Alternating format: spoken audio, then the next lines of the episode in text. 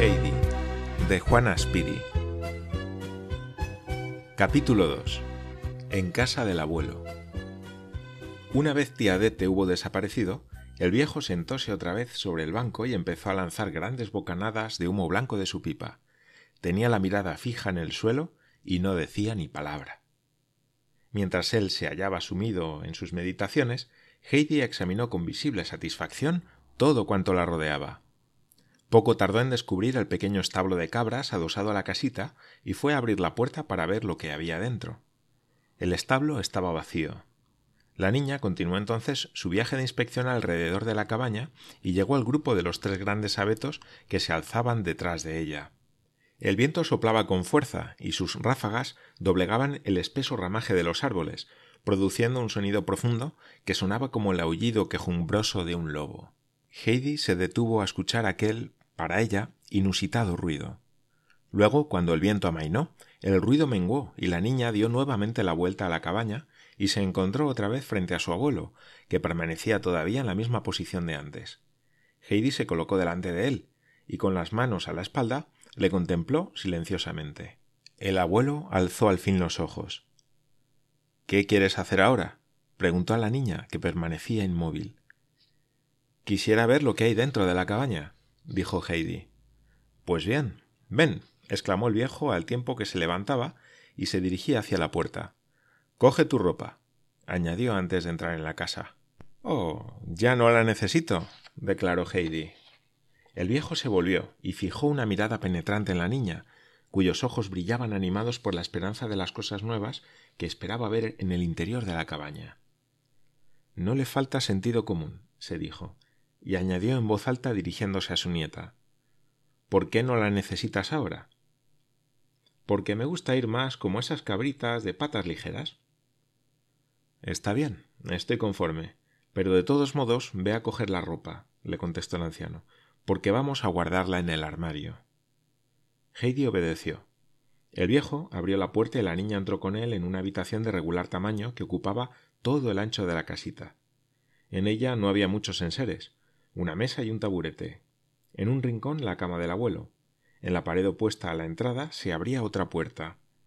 El anciano la abrió. Era un armario empotrado. En él guardaba su ropa. Sobre uno de los estantes había camisas, algunos calcetines y pañuelos. En otro estaban los platos, tazas y vasos, y en el estante inferior un gran pan, carne ahumada y queso. El armario contenía todo lo que el viejo de los Alpes necesitaba para vivir. Cuando Heidi vio abierto el armario, acudió corriendo y tiró el paquete de ropa en un rincón, detrás de la de su abuelo, donde no era fácil que se perdiera. Luego examinó atentamente la habitación y los enseres, y por fin dijo ¿Dónde dormiré yo, abuelito? Donde quieras, respondió éste. Aquello bastó para que la niña examinara rápidamente todos los rincones de la habitación en busca del mejor sitio donde poder dormir. Cerca del rincón en el que estaba la cama del abuelo había una escalera de mano apoyada contra la pared que conducía al desván de la cabaña. Por ella subió Heidi ágilmente y descubrió arriba un montón de oloroso heno. Una pequeña ventana redonda permitía ver desde el desván todo el valle. Qué bien se está aquí. exclamó gozosa la pequeña. Aquí quiero dormir, abuelito. Sube y verás qué bonito es esto. Ya lo conozco, contestó el viejo. Ahora voy a hacerme la cama, volvió a decir la niña, corriendo de un lado para otro. Pero es preciso que subas y me traigas una sábana, porque para una cama hace falta una sábana, pues encima de ella se duerme.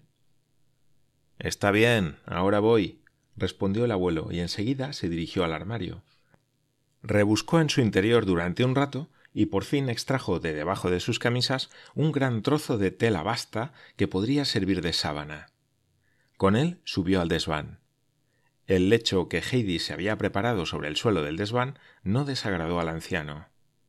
La niña amontonó más seno en la parte de la cabecera y lo había orientado de forma que, echada, pudiera ver la ventana.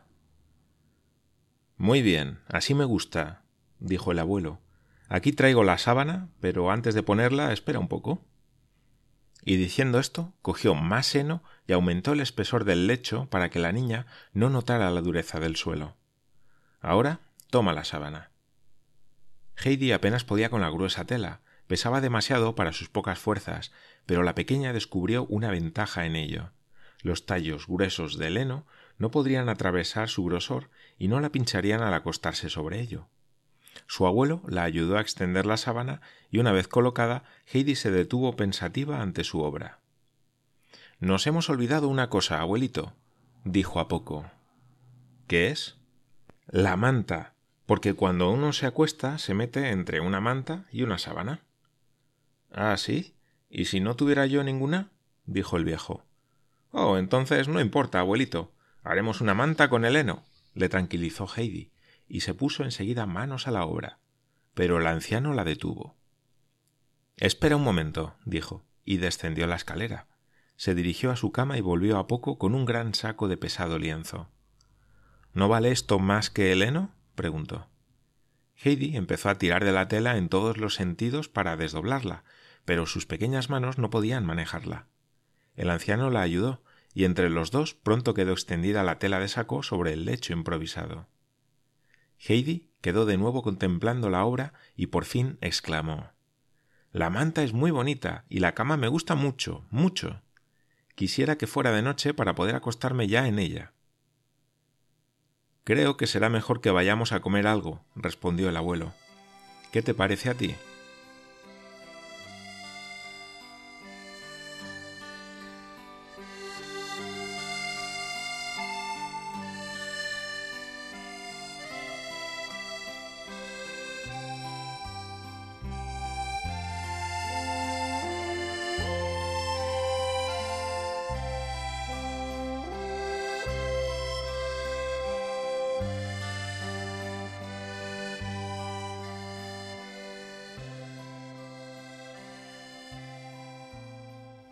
En su afán de prepararse la cama, Heidi había olvidado todo lo demás, pero al oír hablar de comida, advirtió súbitamente que, en efecto, sentía hambre, porque aparte del trozo de pan y la taza de café muy diluido que había tomado antes de salir del pueblo, no había comido nada más aquel día. De aquí que respondiera muy animada.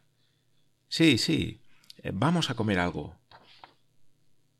Pues bien, bajemos, ya que estamos de acuerdo y seguido de la niña volvió a la única habitación de la casita. El viejo se dirigió al hogar, descolgó un caldero grande que colgaba de la cadena sobre los rescoldos del hogar, lo reemplazó por uno más pequeño y se sentó sobre un taburetito para avivar el fuego. Al poco tiempo las llamas brillaban con alegre fuego. Pronto empezó a hervir el contenido del pequeño caldero. Mientras tanto, el abuelo había cogido unas tenazas de hierro y sostenía sobre el fuego un gran trozo de queso, dándole vueltas con lentitud hasta que estuvo dorado. Heidi había seguido aquellos preparativos con mucha atención. De pronto tuvo una idea y se alejó del hogar y empezó a ir y venir del armario a la mesa. El abuelo concluyó por fin junto al hogar y se acercó a la mesa con un cazo en la mano y el queso asado en la otra sujeto al extremo de las tenazas. Cuando se aproximó a la mesa, la halló ya puesta, sobre ella reposaba un pan, dos platos hondos y dos cuchillos. Heidi era una niña muy observadora. Había comprendido que todo aquello que antes viera en el armario haría falta para comer. Muy bien, pequeña, me gusta que sepas pensar un poco, dijo el anciano en tono de alabanza. Pero aún falta algo en la mesa. Al reparar en el vapor delicioso que salía del cazo, Heidi comprendió lo que quería su abuelo y se dirigió rápidamente al armario. En él solo había un tazón, pero la niña no se dejó desconcertar por esto. En el mismo estante había además dos vasos. La pequeña regresó a la mesa y colocó allí la taza y un vaso. Muy bien, veo que sabes salir del paso, pero ¿dónde vas a sentarte? El único asiento alto que había en la casita era el del abuelo. Heidi corrió como una flecha hacia el hogar. Cogió el taburetito y lo colocó ante la mesa, sentándose en él. Ahora ya tienes asiento, es verdad, pero es muy bajo y apenas llegas a la mesa, dijo el anciano, añadiendo enseguida Espera un poco, que voy a arreglarlo. Se levantó, llenó la taza de leche y la puso sobre el taburete grande, acercando a éste el taburetito, en el que mandó sentarse a la niña. De aquella forma el asiento mayor servía de mesa a Heidi. Después colocó en él un gran pedazo de pan y un trozo de queso dorado. Ahora come, hija mía, dijo, y se sentó en una esquina de la mesa para comer él también. Heidi no se hizo repetir dos veces la orden. Asió la taza y bebió el contenido de un tirón. El viaje le había dado una sed abrasadora. Luego suspiró y volvió a colocar la taza sobre la mesita improvisada. ¿Te gusta esta leche? preguntó el abuelo, satisfecho al ver con qué apetito había bebido la niña. Nunca la he bebido tan buena, contestó Heidi. Pues entonces quiero que bebas más, dijo el viejo, y llenó la taza otra vez hasta el borde. Heidi comía con gran apetito el pan, sobre el que había extendido el queso asado, tierno como la mantequilla. Su aspecto decía bien a las claras que estaba muy satisfecha de aquella comida tan suculenta.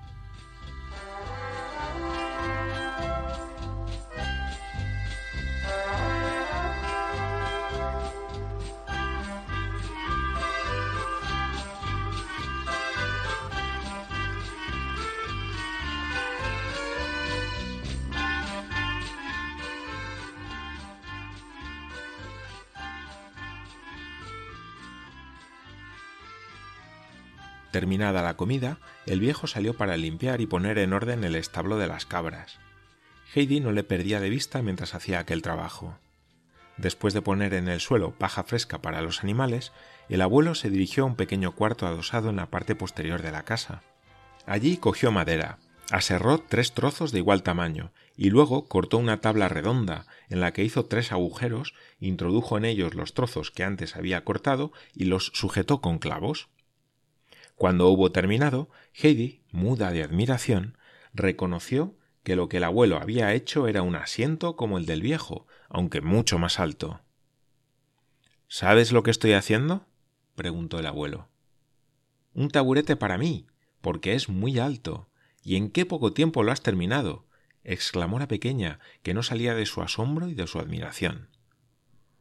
Ella comprende lo que ve, tiene buenos ojos, se dijo el abuelo al dar la vuelta a la casa, armado de sus herramientas y de algunos trozos de madera, dando aquí y allá un martillazo, asegurando la puerta, reparando un desperfecto aquí y otro allá. Heidi le seguía paso a paso, sin quitarle el ojo de encima y encontrándolo todo muy divertido, tanto que llegó la noche sin que se hubiera dado cuenta del tiempo transcurrido. Un fuerte viento comenzó a soplar y a mover las ramas de los tres abetos. El susurro que el viento hacía produjo a Heidi tanta alegría que empezó a saltar y a bailar debajo de los árboles, expresando así su contento. Desde la puerta del establo, el abuelo la contemplaba absorto. De pronto sonó un agudo silbido. Heidi interrumpió su transporte de alegría y vio que su abuelo avanzaba hacia el sendero.